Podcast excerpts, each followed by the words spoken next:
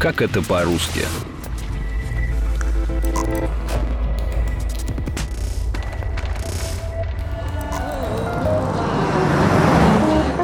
Не ленись, Тони, артикулируй. А я чё? Карлу Клара украл кораллы, а Клару Карл Карл Карла украл. украла кларнет. Карл у Клары. Украл кораллы. Украл. Нахрена они ему? Он что, больной? История про Карла и Клару, которые друг у друга что-то там крали, одна из самых известных скороговорок. У них, то есть у этих самых скороговорок, даже есть собственный международный праздник. Его отмечают 12 ноября. В этот день все желающие соревнуются в придумывании новых фраз и в четком произношении самых сложно выговариваемых. Но откуда взялись скороговорки? И зачем они вообще нужны? Всем привет! Меня зовут Настя Кудрявцева, а это новый эпизод подкаста «Как это по-русски» про историю скороговорок.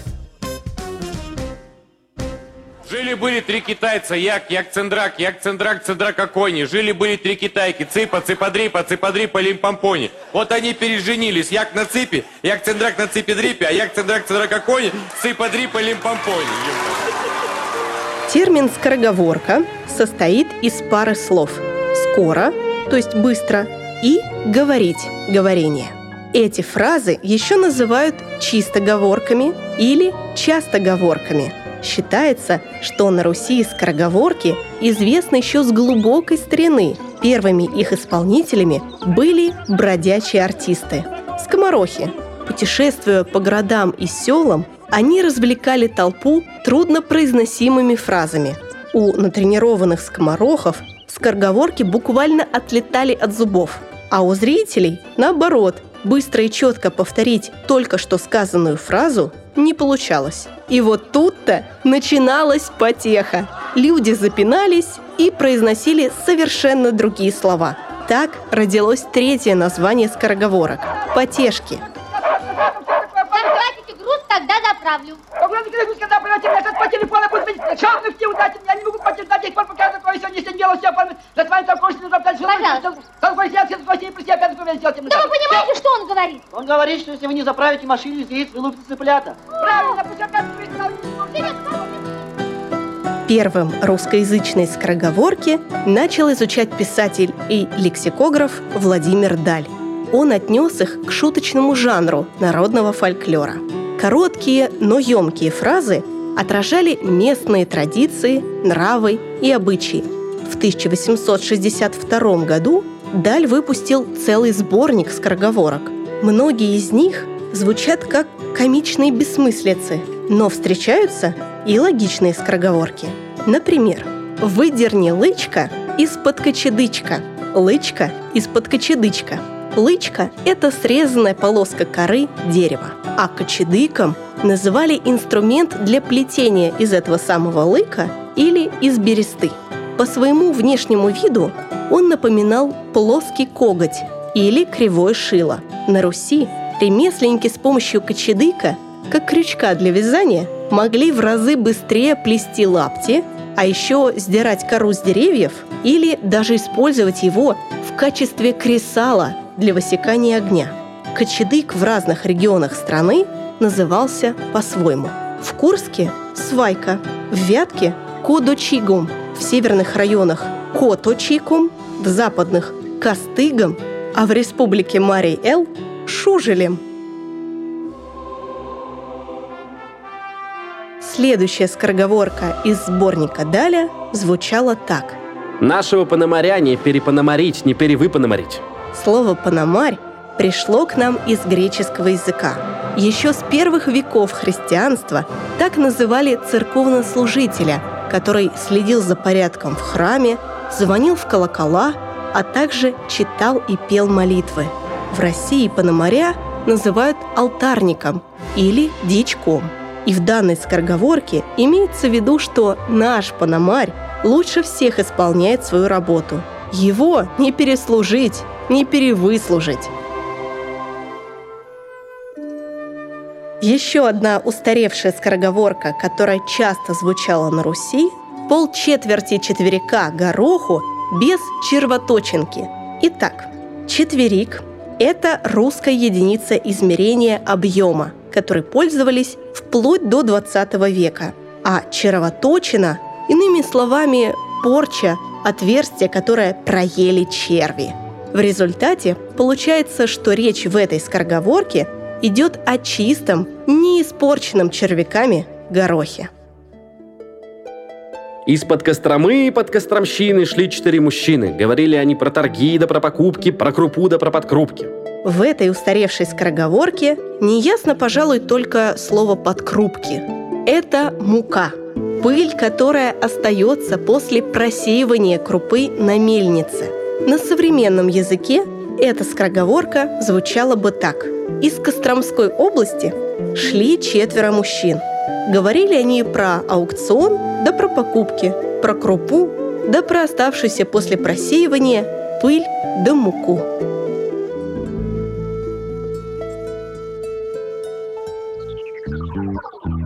Скороговорки могут строиться на одном звуке или на нескольких звукосочетаниях. Могут быть короткими и длинными, народными, авторскими, сюжетными или бессюжетными, зарифмованными или нет. Но все они направлены на улучшение речи. Такие фразы помогают развить речевой аппарат, расширить словарный запас, а также исправить труднопроизносимые буквы, например, «р» или «л», или шипящие, свистящие согласные. Я им говорю, я могу не говорить же. Но у нас все так говорят. Ты что, с ними еще и спорила? Ну, я им доказывала. А что меня переучишь, ты девчонка, что ли? Как говорю, так говорю. Дура. Ты где-нибудь по телевизору или в кино слышала, чтобы люди так говорили? Издавна скороговорки помогали детям быстрее освоить родную речь, научиться хорошо и правильно говорить.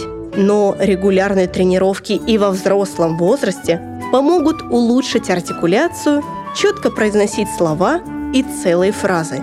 О пользе скороговорок и о том, сколько нужно потратить времени на тренировки, рассказывает актриса театра и кино, педагог по сценической речи и актерскому мастерству Енина Хачатурова. Скороговорку надо вырабатывать через очень медленную, преувеличенно четкую речь. Допустим, бык тупогуб, тупогубенький бычок. У быка белая губа была тупа. Надо начинать заниматься с произнесения слогов. Бык тупогуб, тупогубенький бычок. Медленно, очень медленно, открывая широко рот, потом чуть-чуть побыстрее, еще быстрее, еще быстрее. Но при этом не забывать о том, что должно быть хоть какое-то выражение, чтобы была речь не простая, а еще и выразительная. Бык тупогуб, тупогубенький бычок, у быка была губа была тупа. Для хорошего результата надо хотя бы раз в день позаниматься скороговорками минут 15. Потом э, можно еще взять такой тренировочный реквизит, как пробка. Ты открываешь рот, кладешь пробку и после этого начинаешь говорить скороговорку. Это очень сложно, но это как дополнительный инструмент для того, чтобы потом у тебя формировалась правильная дикция. Чего? Чего? На хромой блохе с того берега моря, которое зайцу не перелететь, орлу не перебежать. Хоть море не море, а так лужа посреди города, где тень от блохи на зайца упала и насмерть убила. А из шкуры зайца тулуп вышел и пошел, куда глаза глядят. Тут заяц как опрыгнет. Какой заяц? Насмерть убитый, как прыгнет, куда глаза глядят. Так что тот берег моря, который не перелететь, не перебежать, из которого тулуп вышел, на который тень блохи упала и зайца убила. Хоть заяц не заяц, а орел. Какой заяц? Какой орел? Какая блоха! Повторить?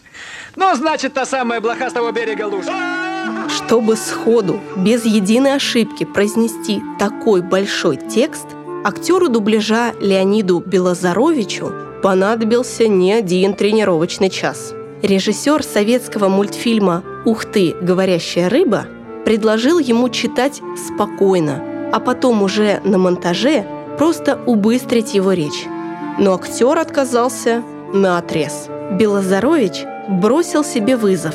Подобно произнесению скороговорок, прочитать быстро и четко всю длинную небылицу, чтобы зрители смогли уловить каждое слово его персонажа. Потешные фразы изобретали не только на Руси, но и по всему миру. Вот как звучит одна из самых популярных английских скороговорок про масло и тесто. Betty Butter bought a bit of butter, but she said this butter's bitter. If I put it in my butter, it will make my batter bitter. So she bought a bit of butter better than her bitter butter. And she put it in her batter, and her batter was not bitter. So it was better Betty Butter bought a bit of better butter. Бетти Боттер купила масло. Но, сказала она, это масло горькое. Если я положу его в тесто, то оно сделает его горьким. Но немного лучшего масла сделает мое тесто лучше. Так она купила немного лучшего масла, лучше того, что было горьким, и положила его в тесто. И тесто не было горьким. Так это было лучше, что Бетти Боттер купила лучшего масла. А вот французская скороговорка про умелого охотника, который должен знать, как охотиться без охотничьей собаки. Un chasseur, sachant chasser, doit savoir chasser sans son chien. На русском языке смысл этой скороговорки заключается в том, что охотник, шассер, sachant chasser, умеющий охотиться, doit savoir chasser, должен уметь охотиться son chien, без своей собаки. Вы слушали эпизод подкаста «Как это по-русски» про скороговорки. И хоть всех скороговорок я не перескороговорила, не перевыскороговорила, но попытка не пытка. Подписывайтесь на нас на сайте ria.ru, в социальных сетях, ВКонтакте или Телеграме, а также на Яндекс Музыке и в приложениях iTunes или Google Podcasts. Всем пока!